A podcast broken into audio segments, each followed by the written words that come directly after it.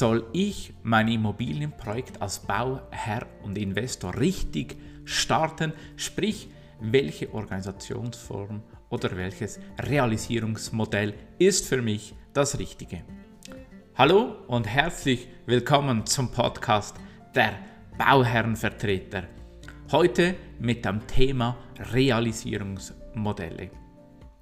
Ich hatte gerade gestern eine spannende Diskussion mit einem Professor für Baumanagementlehre. Er war der gleichen Meinung wie ich. Es ist absolut entscheidend, welches Realisierungsmodell oder welche Organisationsform du als Bauherr oder Investor wählst. Er und ich hatten ganz viele Geschichten auf Lager, wo wir von Bauherren beauftragt wurden, ihnen zu helfen, weil sie für sich das falsche Modell gewählt haben. Es gibt so kein richtig oder falsches Modell natürlich. Es ist aber absolut entscheidend, welches Modell für dich das passende ist. Somit musst du das richtige Modell für dich und deine Strategie finden. Die einfache Frage ist ja, aber wie mache ich denn das? Das zeige ich dir in den nächsten paar Minuten gerne auf. Als Einstieg möchte ich dir zeigen, es gibt übergeordnet drei Hauptmodelle, wo wir unterscheiden.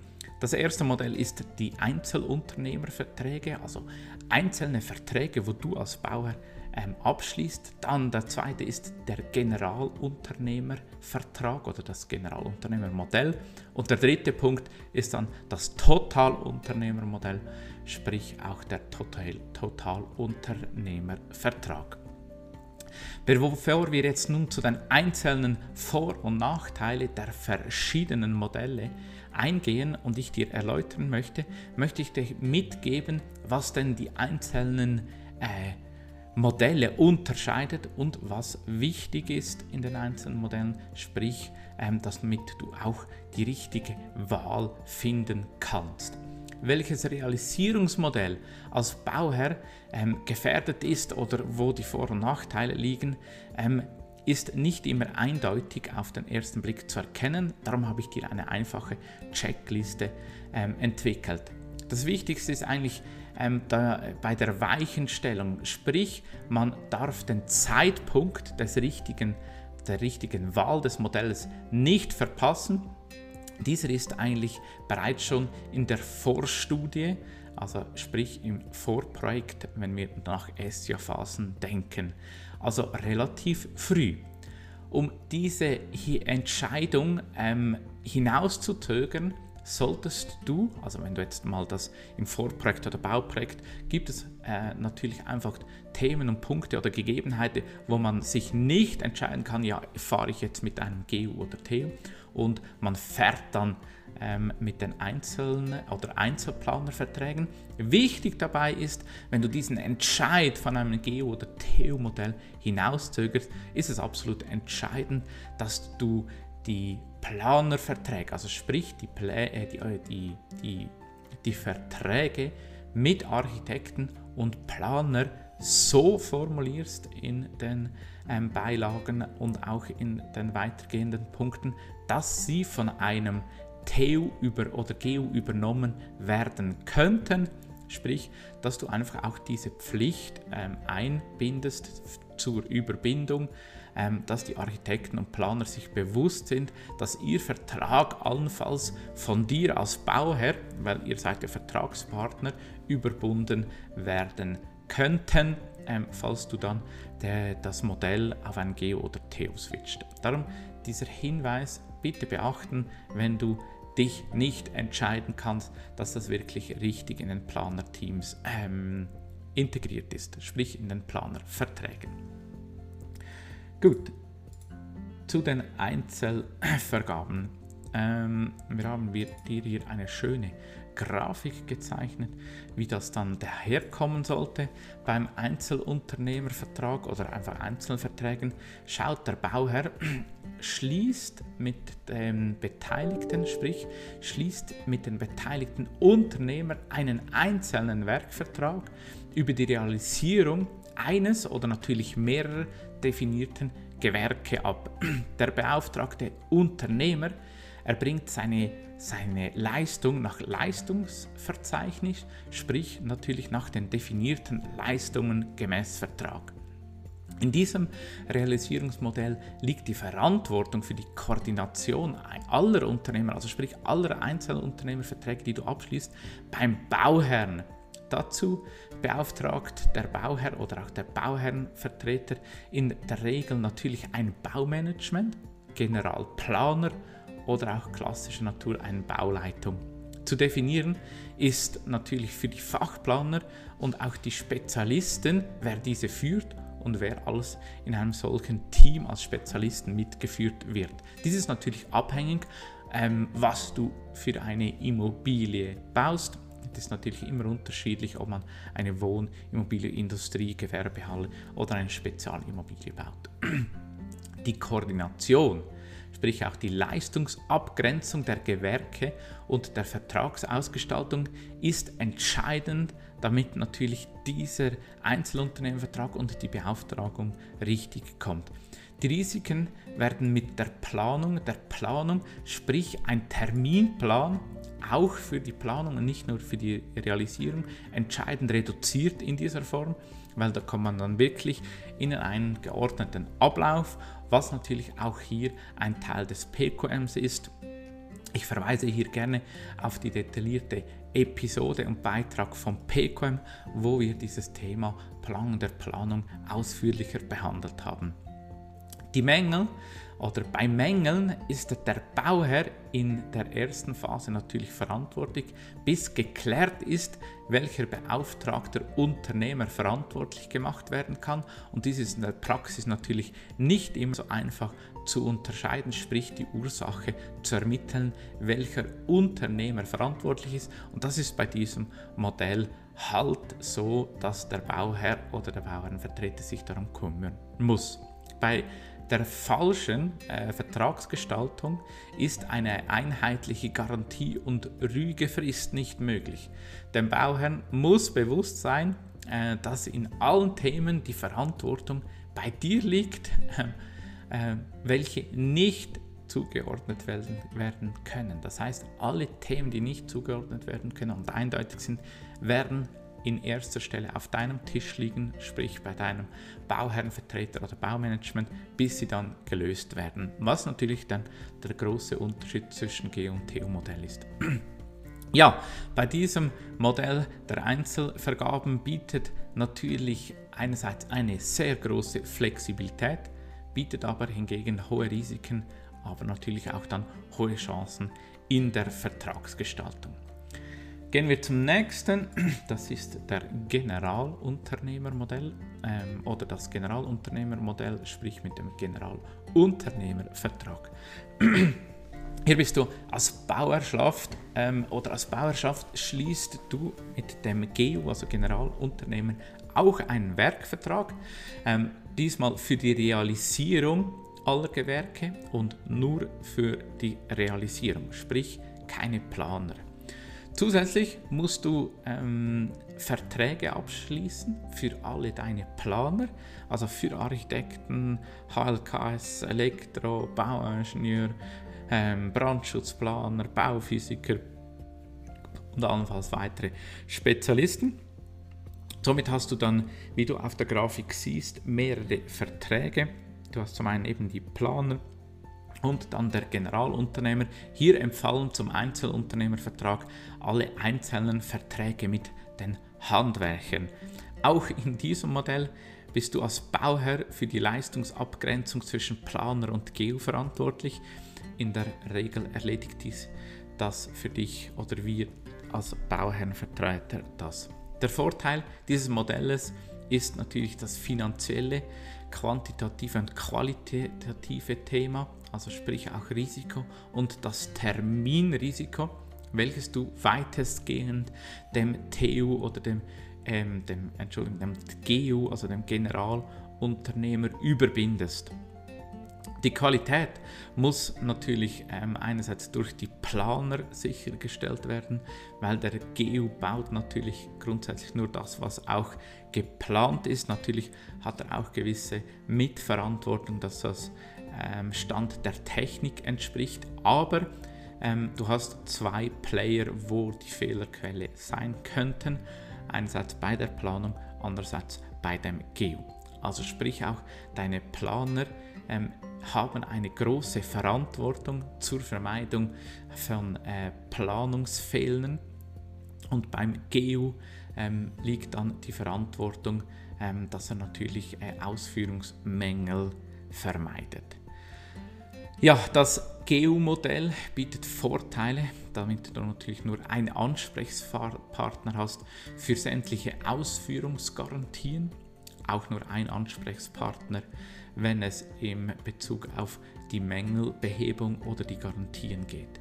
Ähm, es muss, äh, der Bedarf muss jedoch immer noch, oder es bedarf immer ähm, einer Koordination zwischen den Planern, auch in Bezug auf allfällige Mängel und Gewährleistungsthemen. Absolut entscheidend äh, ist die Wahl des GEU. Dazu ähm, unterstützen wir dich natürlich als Bauherrenvertreter oder Leute, die aus dem Metier können und die richtige Wahl des GUs ähm, unterstützen können. Gehen wir noch zum dritten, zum Totalunternehmermodell. Ähm, auch hier bist du als Bauherr, schließt du mit dem Totalunternehmer einen Vertrag ab, einen sogenannten Totalunternehmervertrag. Dieser Vertrag beinhaltet Planungs- und Realisierungsleistungen. Also entgegen vom GEU-Modell ähm, hat der Totalunternehmer noch sämtliche Planungen inbegriffen. Da siehst du den großen, fetten Rahmen herum. Er hat dann wirklich alle Planer und alle Unternehmer in einem Vertrag zusammengefasst. Der TU trägt somit die Gesamtverantwortung für die Projektierung und Realisierung deines Bauprojektes.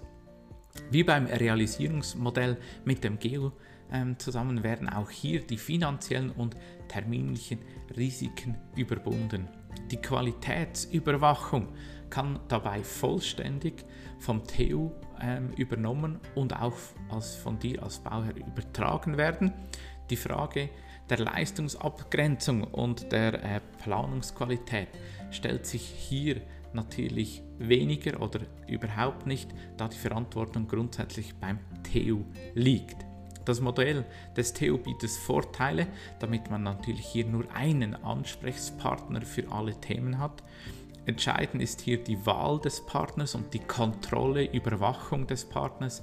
Darum ähm, wird auch immer wieder eine saubere Submission von GU und TU-Mandaten organisiert wir haben relativ viele Aufträge, wo wir diese Begleitung von GU und TU Submissionen machen und anschließend überwachen, weil es ist natürlich wichtig bei solchen großen Themen, damit man immer schrittweise ein Vier-Augen-Prinzip hat und diesen Baufortschritt und alle Themen von Terminen, Finanzen, Qualität kontrollieren kann.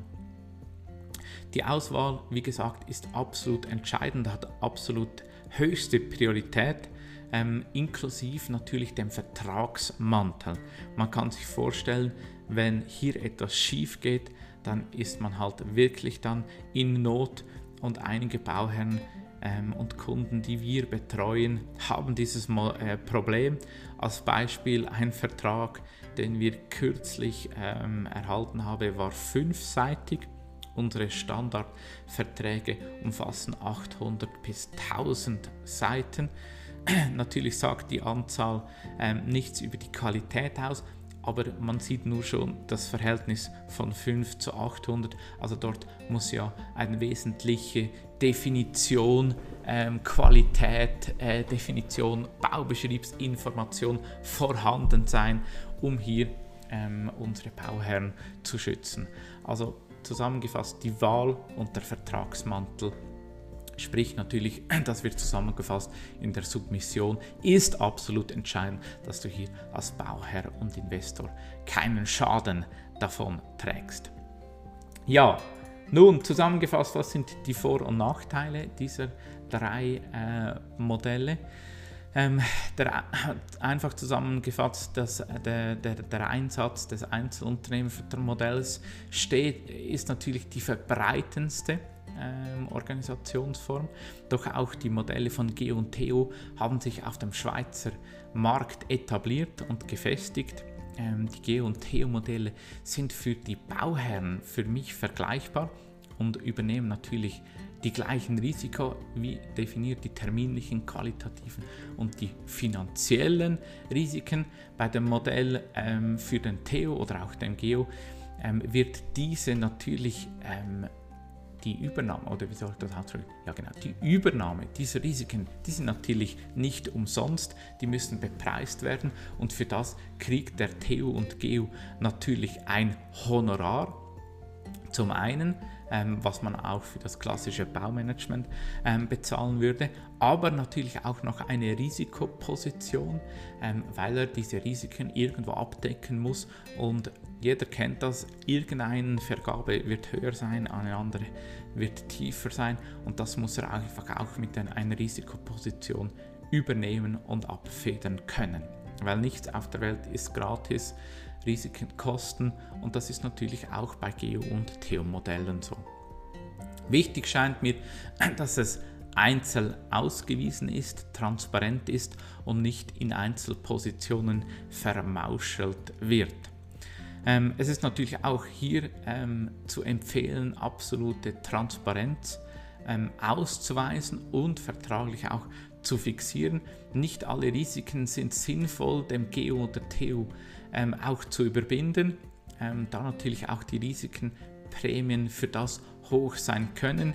Hier gilt es in der Submission herauszufinden, welche Risiken du als Bauherr selber tragen möchtest und welche Risiken du überbinden möchtest.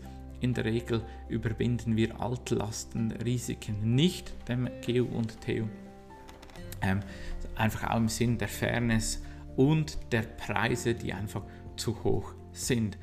Alle anderen ähm, Risiken von Terminrisiko und Qualität, sofern sie sehr gut beschrieben ist, können sehr gut dem Risiko oder dem TU überbunden werden, weil sie natürlich auch kalkulierbar sind ähm, und ein äh, Totalunternehmer natürlich auch die vorhandenen Unterlagen und die Qualität beurteilen kann. Und da die Qualität ähm, der Defini oder unserer Partner, die wir führen, relativ hoch ist, sind auch die Risiken oder die Prämien der Theos relativ tief. Du siehst, alle drei Modelle ähm, werden durch uns als Bauernvertreter ähm, kontrolliert, geprüft ähm, und wichtig darüber, wie bereits beim Einzelunternehmenvertrag erwähnt, ist natürlich das projektbezogene Qualitätsmanagement, die über alle drei Modelle installiert werden sollten.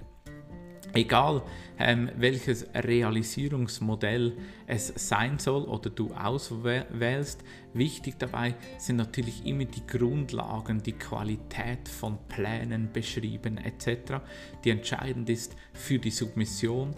Dann der nächste Schritt ist wichtig, dass man eine saubere Submissionsverfahren macht, Vergabespräche führt, Themen herausfiltert, Unternehmervorschläge sich anhört, abwägt und allenfalls integriert und zum Schluss natürlich dann der Vertragsmantel, damit dieses sage, Modell sauber in sich funktioniert, unabhängig welches dann ist.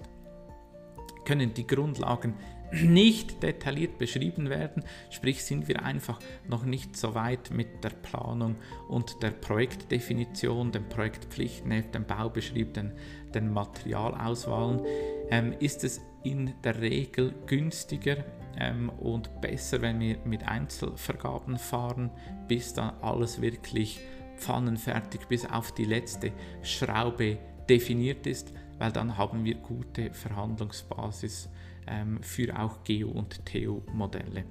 Die Bauherrenvertretung oder wir verhindern solche Ausgangslagen mit eigentlich guten Planungsabläufen und einem detaillierten Geo- und Theo-Submission. Die Geo- und Theo-Submission können natürlich auch ein Gewinn sein für dich als Bauherr, da sehr viel Know-how und Überlegungen einfließen können.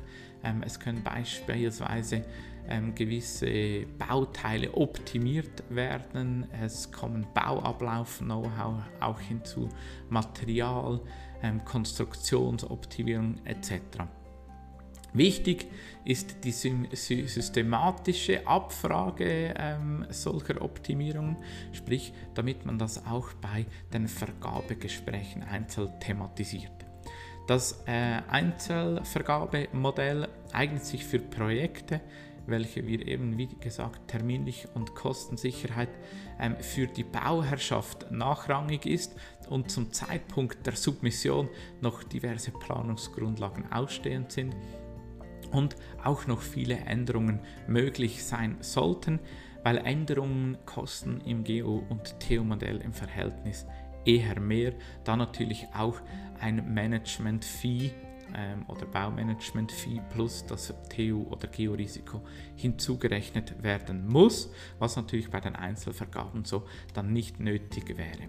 Die Bauerschaft hat somit eigentlich das direkteste ähm, die direkteste Möglichkeit, bei den Einzelvergaben einzuwirken.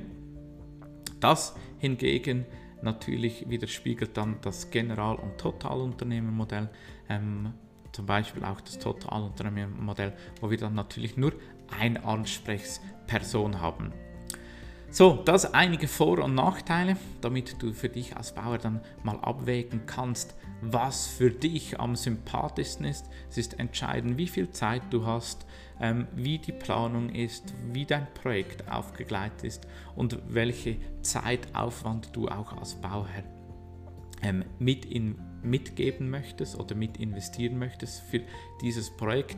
Und all diese Punkte ähm, können wir dir als Bauherrenvertreter natürlich zum einen abnehmen, aber ähm, wenn du bereits in einer solchen Situation steckst, ähm, bieten wir dir natürlich gerne an. Unten ein Link für einen kurzen Kaffeepause online, damit wir uns auch allfällig austauschen könnten, falls du in einer Pattsituation steckst. So, das war es für heute. Schön, dass du dabei gewesen bist. Ähm, für den nächsten Call habe ich auch bereits schon wieder ein aktuelles Thema. Ähm, es geht hier um die Werkspreisgestaltung, die natürlich ein Folgeablauf auch für das Realisierungsmodell ist. Ja, ähm, falls es dir gefallen hat, wäre es super toll, ähm, wenn du diesen Beitrag liken könntest, kopieren und auch teilen, auch abonnieren auf allen Kanälen, die verfügbar sind. So können weitere Bauherren und Investoren von diesem Know-how profitieren. Wir hören uns bald. Ich freue mich. Alles Gute. Dein Sven Schott.